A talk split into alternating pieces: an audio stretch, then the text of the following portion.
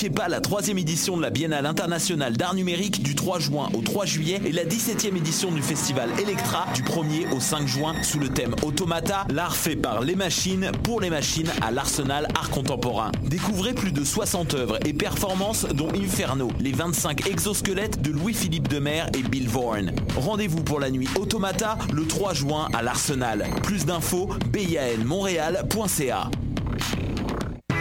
Du 27 au 2 juillet, c'est le Mini-Fest au Medley Simple Malte. Plus de 65 artistes lors de 22 spectacles, dont Eddie King, Fred Dubé, Yannick Demartino, Gabriel Caron, Didier Lambert, Charles Beauchesne, Daniel Grenier Chantal Lamar. et plusieurs autres. Le Minifest, le 19e plus gros festival d'humour à Montréal. Pour plus d'infos et pour vous procurer des billets, www.festivalminifest.com. L'Auto-Québec présente la 30e édition anniversaire du Festival international des Nuits d'Afrique à Montréal. Plus de 700 artistes du monde entier viennent à votre rencontre du 12 au 24 juillet. Profitez des forfaits spectacles et découvrez toute la programmation sur www.festivalnuitdafrique.com.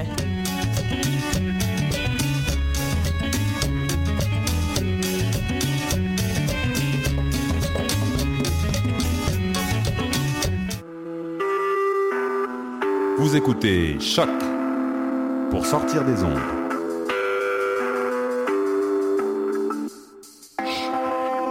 Podcast, musique, découverte. Sur choc.ca.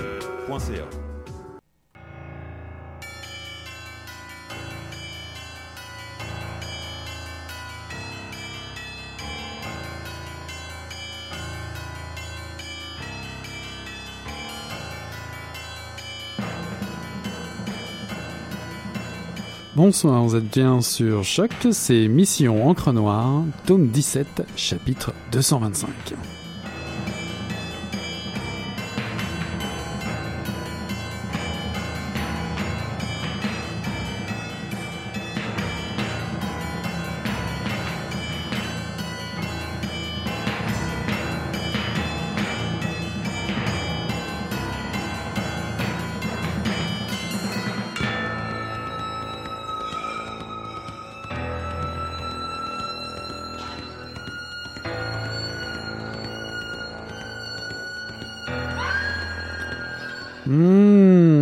Ça sent bon les vacances, ça sent bon les vacances. Bonsoir à toutes, bonsoir à tous, euh, c'est Mission Encre Noire.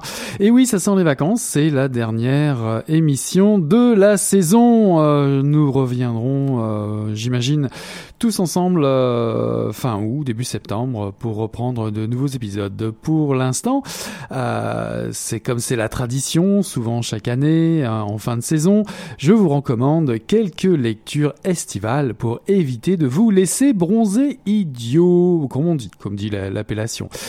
Mais euh, plutôt, je vous invite à ajouter quelques menus euh, plaisirs à votre programme euh, bronzing, bronzage. Euh, vous éviter aussi de diluer vos émotions dans des œuvres plus ou moins, on va dire, passionnantes. En tout cas, on va prendre cette prétention-là ce soir pour vous présenter quatre livres, les quatre derniers livres de la saison à Mission Encre Noire, à commencer par Le Fils de Philippe Meyer, un roman paru en 2013 chez Albin Michel et réédité récemment chez Livre de Poche. Vous qui aimez les récits épiques, les odyssées panoramiques, vous qui aimez les grandes fresques historiques, si possible américaines avec les grands décors de western, ce livre est pour vous, ce livre est indispensable. On était passé un peu à côté euh, de ce livre euh, lors de sa sortie en 2013, sa sortie en poche et l'occasion donc euh, d'en reparler. La violence est au cœur de l'expérience humaine et au cœur de ce livre-là. L'histoire que nous esquisse Philippe Meyer se situe au Texas, fin 19e, début 20e. Pour euh, euh, l'anecdote, Philippe Meyer a été lauréat du Los Angeles Times Book Prize pour son premier roman Un arrière-goût de rouille, paru chez De Noël en 2010. Et Le Fils, le roman dont je vous parle ce soir, a été traduit dans plus de 20 langues. Nous sommes donc au Texas et sur 700 pages, de quoi occuper une partie de votre été, vous allez reconnaître, l'auteur vous conte l'histoire de trois générations. Les générations ou la génération des McCulloch. Un récit en trois voix, donc celle du colonel Eli McCulloch, d'abord, pour qui la vie est un combat sans pitié. Les honneurs vont toujours au plus fort, c'est bien connu. C'est un aventurier du Grand Ouest, figure mythique du cow-boy sans foi ni loi. À la conquête du pouvoir, le pouvoir ultime, il ne jure que par la loi du sang. McCulloch, Eli, le colonel, un homme, pour lui, un homme ne vaut que par la balle ou la flèche qui le tue. Le colonel Eli a été enlevé très tôt dans sa jeunesse par les Comanches devant, devant le massacre. Il a assisté au massacre de, de sa famille et il va être élevé selon le style de vie des Amérindiens.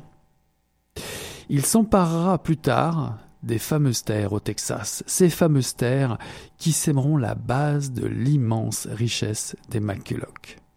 Le second personnage important dans ce livre s'appelle Jeanne Anne. C'est l'arrière-petite-fille. C'est le dernier lien avec ce monde du colonel Ellie.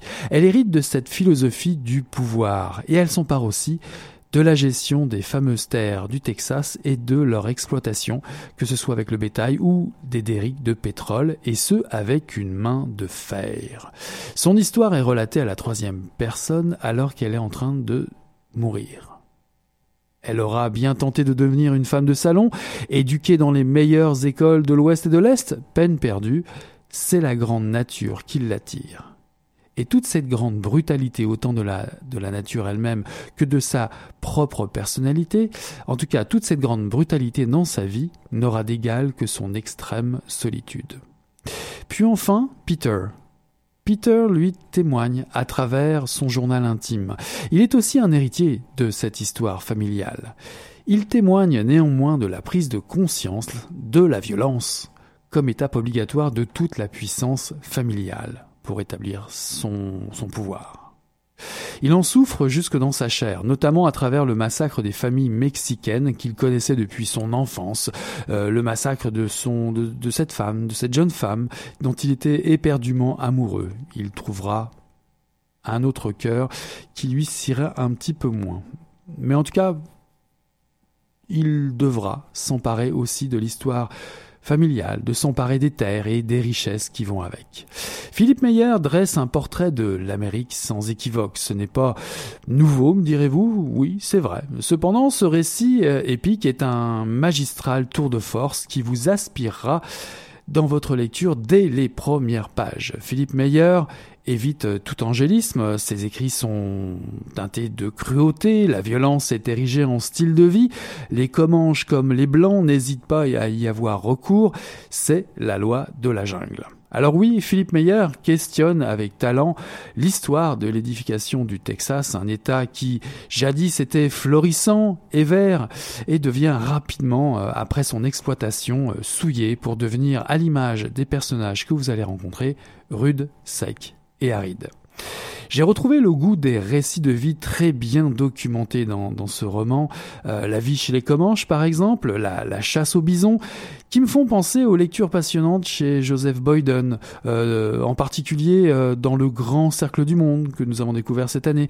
Magnifique euh, description de la vie chez les autochtones aussi, euh, notamment les Wanda et les Iroquois. Et ça m'a fait penser aussi, pourquoi pas, euh, au Méridien de sang, le fameux livre de Cormac McCarthy. cela dit, un livre diminué, je veux dire, le, fils est diminué de cette dimension mystique et très morale que l'on trouve chez l'immense écrivain euh, McCarthy. Ça existe un petit peu moins chez Meyer, je dois avouer. Situé dans les espaces sauvages du Texas, donc, ce roman épique va vous donner euh, une lecture brillante et. Philippe Meyer se positionne certes sur des pistes déjà connues, la violence de la création de l'Amérique moderne n'est pas nouvelle ni pour vous ni pour moi. Il vous questionnera néanmoins sur le poids à donner aux vainqueurs comme vaincu, le fils de Philippe Meyer, paru en 2013 et en 2016 chez Livre, chez Livre de Poche, auparavant chez Albin Michel.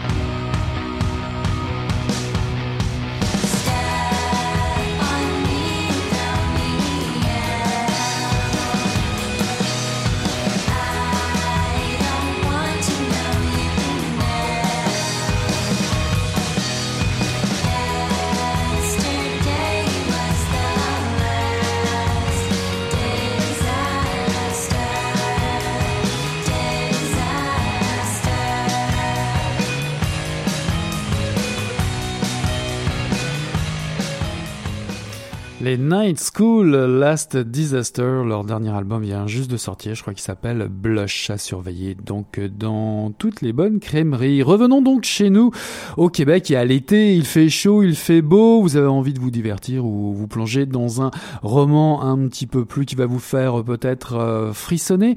Comment ne pas parler de polar? Le polar est de saison bien entendu et comment ne pas parler de polar?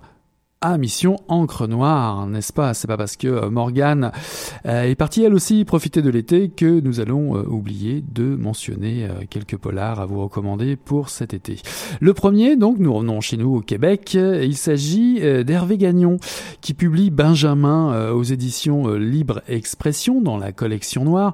C'est le retour de la quatrième enquête de Joseph Laflamme, le fameux journaliste du journal montréalais La Patrie. Nous sommes en 1800 et un étrange assassinat a lieu au château Ramsay. Joseph Laflamme enquête avec ses acolytes, déjà croisés dans les romans précédents, je les, énumère, on a déjà parlé de Jack, Jeremiah ou Maria, des romans euh, parus euh, chez Libre Expression également et qui nous ont euh, présenter les aventures de la flamme. Donc ces acolytes déjà croisés dans ses romans, qui sont l'inspecteur Marcel Arcan, vous savez ce personnage qui ne jure que par les faits, les faits, les faits et les preuves, et ainsi que George McCreary, le futur mari de la sœur de la flamme, ce qui entraîne des anecdotes tout aussi euh, cocasses les unes que les autres. En tout cas, un mystérieux document serait la source des meurtres qui défraient la chronique montréalaise. Un document hmm, qui, si découvert, euh, pourrait, changer euh, l'histoire de l'Amérique du Nord, rien que ça. Le roman est d'une efficacité euh, redoutable, c'est comme d'habitude chez Hervé Gagnon, c'est rythmé, les chapitres sont courts, le décor est planté dans le centre-ville de Montréal, on y retrouve les calèches et autres voitures de police, le style de l'auteur est direct, les, rôles des personnages sont bien campés, ça, ça a de l'allure euh, et ça a surtout euh, l'allure d'être bien rodé dans l'esprit d'une série qui est toujours aussi passionnante à chaque nouveau volume. comme souvent chez Hervé Gagnon, le cadre historique est précis, les allusions aux cellules franc-maçonnes est parfaitement euh, relatées euh, avec de multiples illustrations, des illustrations de blasons dans le texte par exemple. Et puis c'est un récit euh, qui privilégie le jeu cette fois-ci et le jeu car nous sommes dans l'exploration d'un texte, on va dire d'un texte ancien et nous sommes à la recherche d'indices pouvant corroborer une thèse pour éluder le fameux mystère des assassinats. Alors pousse pour ce faire, ce qui est intéressant, vous trouverez euh, un certain nombre d'énigmes à résoudre, euh, comme dans le meilleur, allez, osons la comparaison, dans le meilleur euh d'Umberto Eco, si vous avez eu la chance de lire Le Pendule de Foucault, ben, il y avait plein de petites énigmes ou des dessins comme ça, ou des blasons tout au long de la, lecture. Puis de toute façon, les francs-maçons regorgent de références, on va dire, des références d'énigmes à résoudre si vous vous plongez un petit peu dans cette histoire. Bah, c'est ce que fait euh, Hervé Gagnon. Et pour ceux qui connaissent déjà son univers, ils ne seront pas euh, surpris puisqu'il est comme chacun le sait, historien euh, et muséologue de formation. Euh, vous allez donc retrouver tout ce qui fait le charme et la réussite de cette série historique, euh, notamment la mise en contexte, évidemment, une écriture énergique, des personnages familiers et donc des clins d'œil assez nombreux. pour la petite histoire, vous retrouverez Patrick Sénécal, oui, l'auteur, en propriétaire éditeur sanguin d'un journal, La Minerve, ou encore l'auteur de Polar, Laurent Chabin, euh, en grand secrétaire franc-maçon de la loge des Cœurs Unis.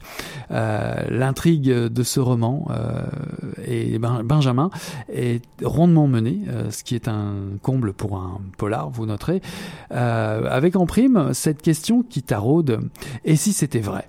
Et si l'Amérique, avait connu ce secret? Et si cela avait été su Qu'est-ce qui aurait changé? Est-ce que ça aurait changé quelque chose? Ben, À vous de jouer pour le savoir, à vous de plonger dans les énigmes et le récit de ce polar d'Hervé Gagnon. Tout va très vite dans ce roman, alors accrochez-vous à votre transat.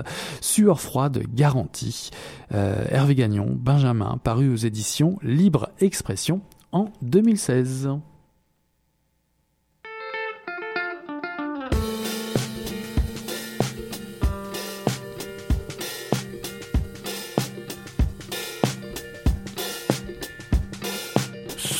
Une pluie, folle, folle, folle.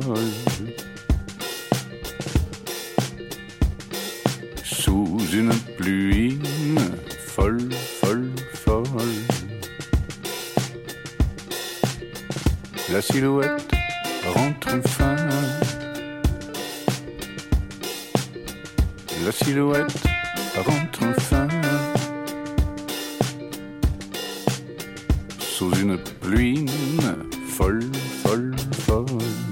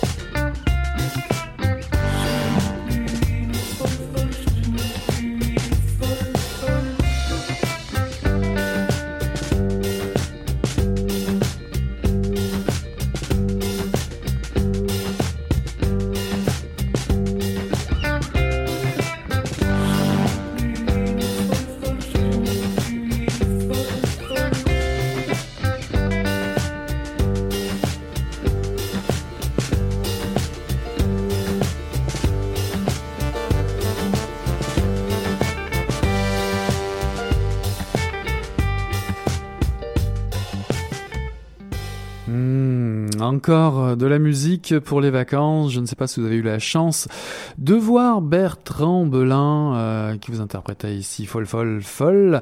Euh, si vous avez eu la chance de le croiser euh, au Francophonie, il était dans ce qu'on appelle le festival off, en tout cas euh, le festival gratuit à l'extérieur.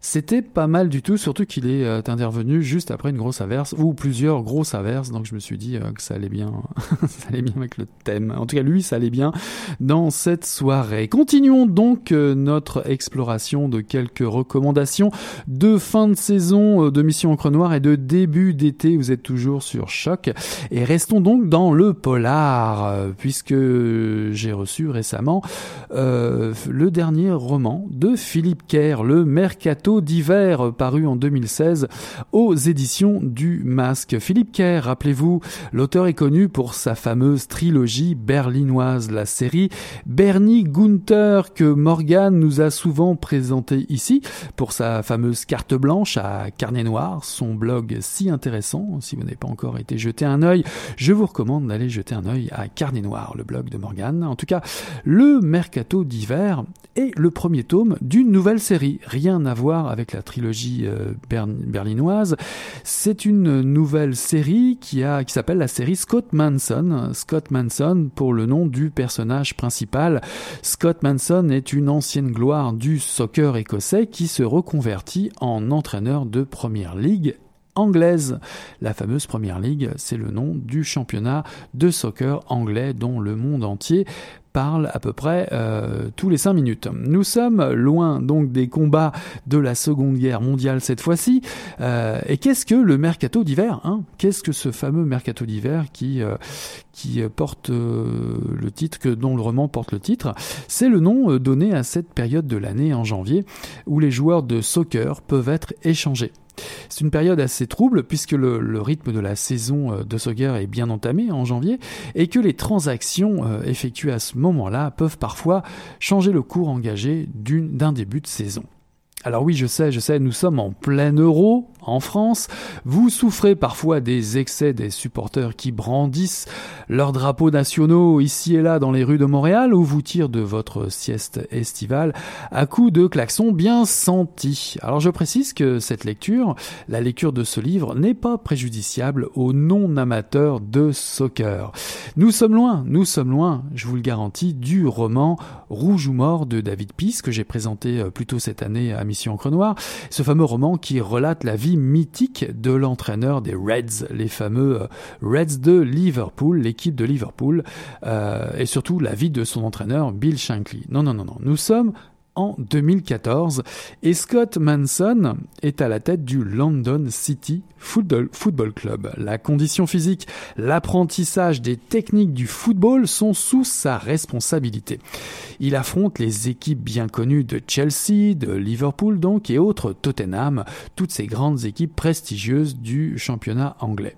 La vie des entraîneurs ou la vie d'entraîneurs de, du haut niveau n'est pas facile. Euh, stress, situation d'urgence, rapport humain parfois compliqué à gérer et surtout, il faut collaborer avec un propriétaire euh, de son propre club et en, l'occurrence l'Ukrainien Viktor Semyonovich Sokolnikov, dont la fortune amassée à peu près calculée à 20 milliards de dollars selon le magazine Forbes, bah cette fortune est des plus douteuses, doublée d'une ambition démesurée, démesurée et avec une personnalité plutôt sans scrupules, on, se doute que euh, le propriétaire ukrainien est tout un personnage.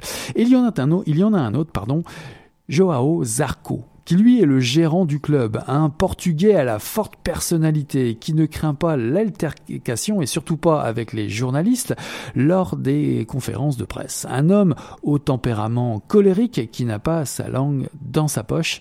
Il s'occupe de la philosophie du club, la composition de l'équipe, la motivation des joueurs, les transferts, les stratégies, les licenciements et les embauches.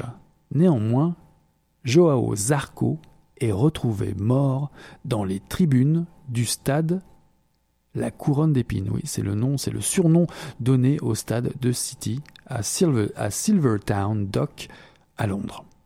Scott Manson n'apprécie guère l'intervention de la police dans ses affaires. Il a déjà eu maille à partir avec elle pour une sombre affaire de viol par le passé. En tout cas, un crime qu'il n'a pas commis, euh, se laissant accuser à tort euh, pour sauver la peau d'un ami. Viktor Sokolnikov, le fameux propriétaire ukrainien, ne goûte pas non plus beaucoup la présence de la police autour de son club et à mettre le nez dans ses propres problèmes à lui. Il charge, il charge donc Scott Manson de l'enquête, on va dire en coulisses, et il lui donne pour cela euh, d'autres prérogatives et il lui donne notamment une promotion, bah, celle de devenir le, nouvel, le nouveau gérant puisque le précédent a été assassiné. Manson va faire appel Maurice McShane, qui est en fait un avocat radié de l'ordre et un ami fidèle qui lui aussi va agir en toute discrétion. Nous retrouvons ici les qualités de la trilogie, euh, ou en tout cas entrevues dans la trilogie euh, berlinoise, à savoir la mise en contexte, la mise en contexte historique, certes nous sommes en 2014, mais Philippe Kerr s'immerge complètement dans le monde du football d'aujourd'hui avec précision et justesse. Il y a beaucoup de clins d'œil dans, ce livre ou d'anecdotes euh, croustillantes qui parleront néanmoins aux fans de soccer européens, puisque par exemple, Sokolnikov, le propriétaire ukrainien, rappelle étrangement le propriétaire actuel et réel du club de Chelsea, Roman Abramovich. Tandis que Joao Zarco, le gérant qui a été assassiné, présente d'étranges similitudes, en tout cas dans le caractère, avec un certain José Mourinho. Vous voyez ce que je veux dire? Cela dit, ce livre n'est pas seulement destiné aux amoureux du ballon rond, je le répète. Les codes du polar fonctionnent à merveille, l'intrigue est solide, les personnages présentent suffisamment de parts d'ombre pour faire de potentiels suspects. La situation du club est suffisamment explosive pour faire monter la tension. On vit soccer, on transpire soccer, on vibre avec les doutes et les frayeurs de Scott Manson. Un nouveau personnage de série que j'ai trouvé convaincant, enfermé peut-être dans un rôle un peu trop grand pour lui, gérant et enquêteur. Hmm. vous, ferez vous-même votre avis. Retrouvez donc avec plaisir l'humour noir de Philippe Kerr, euh, sa clairvoyance autour d'un milieu médiatique et ultra médiatisé comme celui du soccer, un milieu des plus toxiques sans oublier et euh, non des moindres qualités de l'auteur britannique originaire d'Édimbourg, le flegme, et eh oui, le flegme, cette attitude si détachée qui rend Scott Manson forcément euh, drôle, agréable à fréquenter. Une série donc à découvrir, une nouvelle série à suivre, celle de la série Scott Manson euh, par un maître du genre du polar, euh, en l'occurrence Philippe Kerr, avec ce roman, ce roman Le Mercato d'hiver, paru en 2016 aux éditions du Masque. Thank you.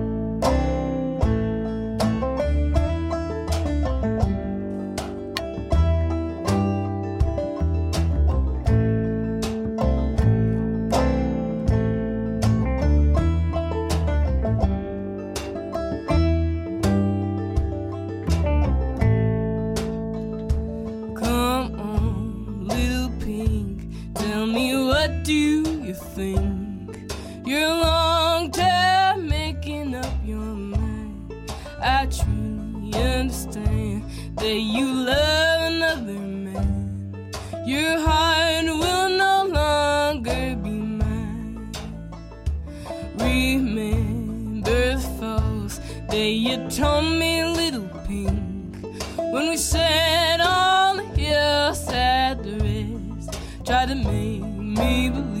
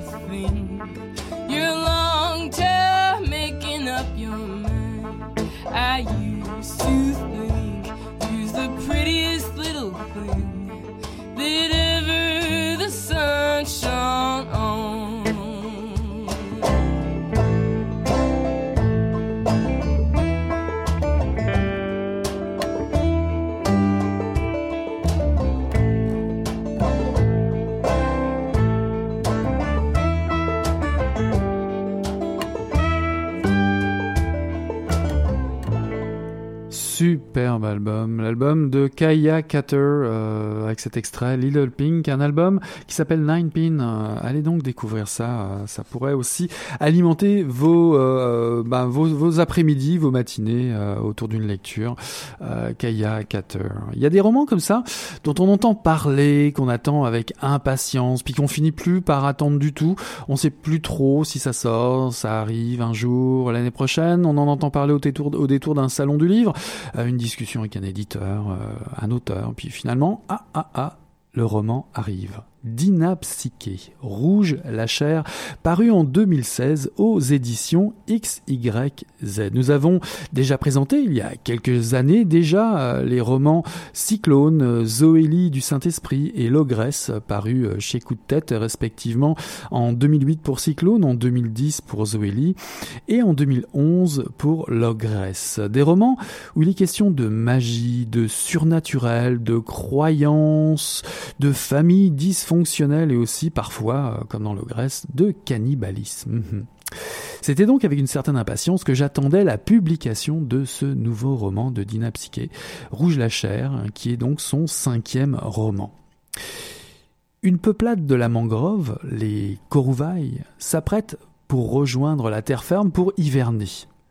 La saison des pluies arrive, il faut se hâter de préparer les pirogues pour profiter des courants et de la marée. Étrangement, l'eau se retire à grande vitesse.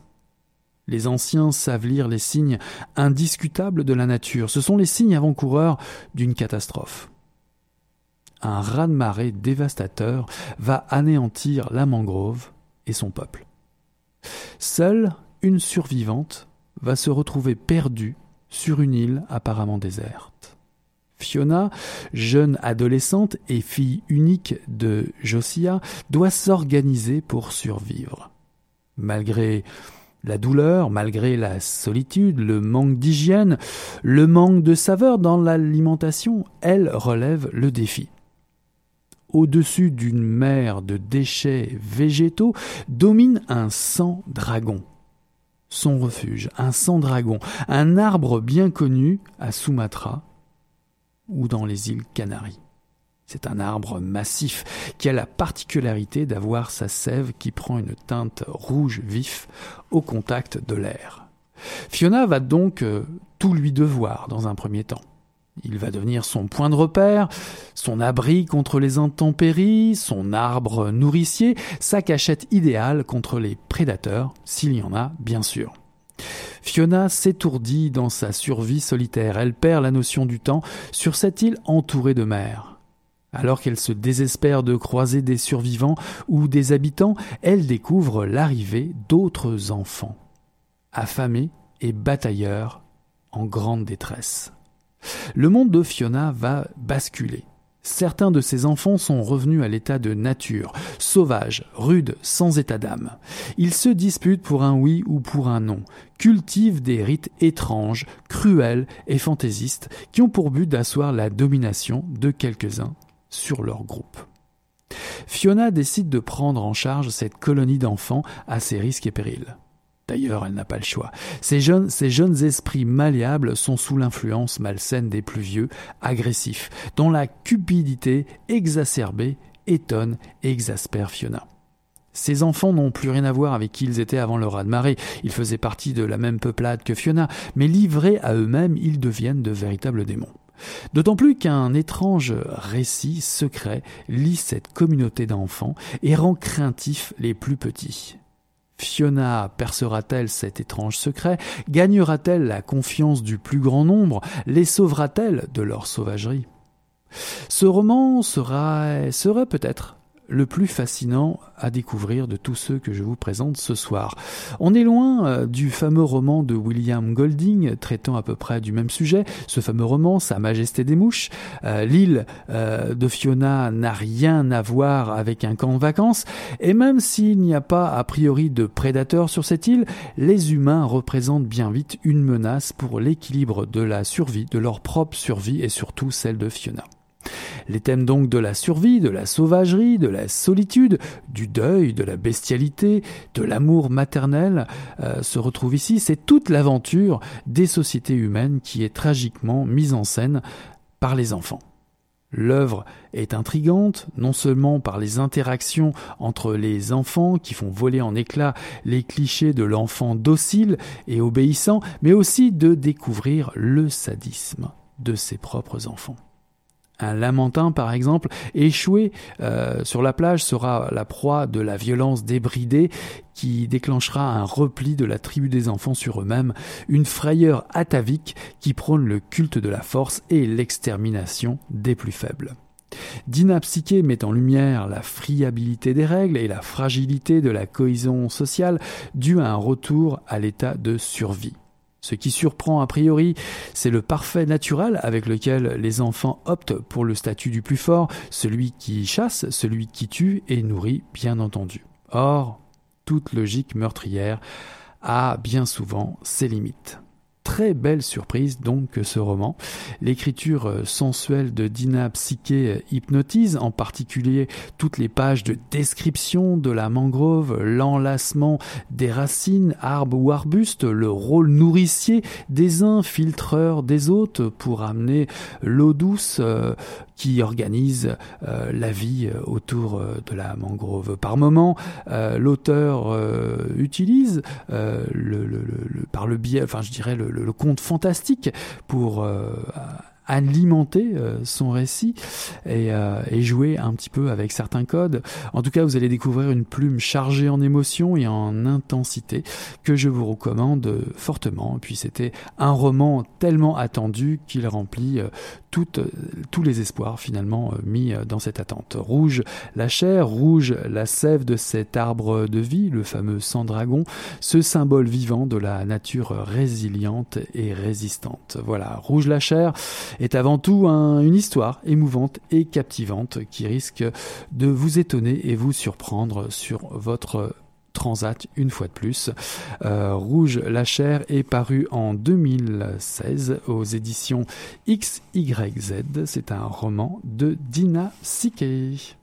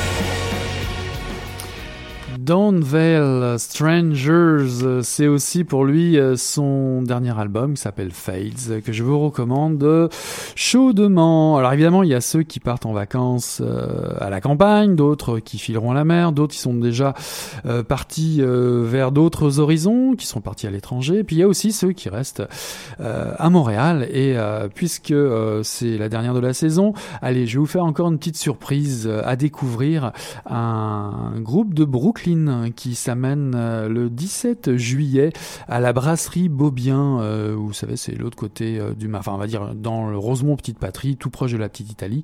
un band à découvrir, c'est un groupe qui fait de la pop psychédélique mélangée avec de la musique avant-garde.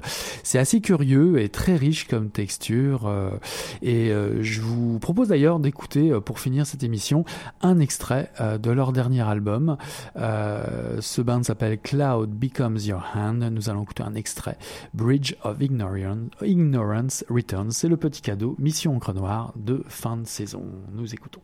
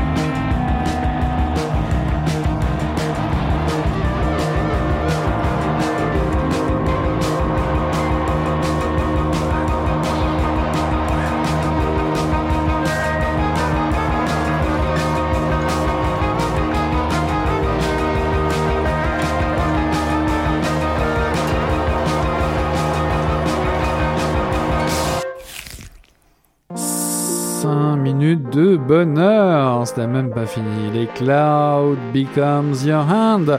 Un combo que vous aurez le plaisir de voir en show à la brasserie euh, Beaubien, euh, tout proche de la petite Italie. Euh, je précise que le chanteur, par certains côtés, peut rappeler des vocalises de Sid Barrett, ce qui ne vient pas du tout gâcher notre plaisir, mais bien entendu l'augmenter. Voilà pour la dernière mission encre noire de ce printemps-été, on va dire. Nous allons nous retrouver à la rentrée pour de nouvelles aventures, de nouveaux romans, essais, poésie et autres autre euh, curiosité à vous faire découvrir. Euh, ce soir, euh, pour vous laisser partir en vacances, je vous proposais de découvrir Le Fils de Philippe Meyer, paru récemment en livre de poche en 2016. il était en 2013 paru chez Albin Michel, mais en livre de poche en 2016, à découvrir Le Fils de Philippe Meyer. Puis Benjamin d'Hervé Gagnon, paru aux éditions Libre Expression dans la collection noire, paru en 2016 également. puis euh, le Mercato d'hiver de euh, Paru en 2016 aux éditions du Masque. Et pour finir, le très attendu, en tout cas pour moi, euh, Rouge la chair de Dina Psyché, paru en 2016 aux éditions XYZ. Voilà qui conclut le tome 17, chapitre de 225 de Mission Encre Noire. Là-dessus, je vous souhaite de belles vacances. Je nous souhaite de belles vacances bronzez bien, lisez bien et on se voit à la rentrée. Et d'ici là, on tourne la page. Allez, salut là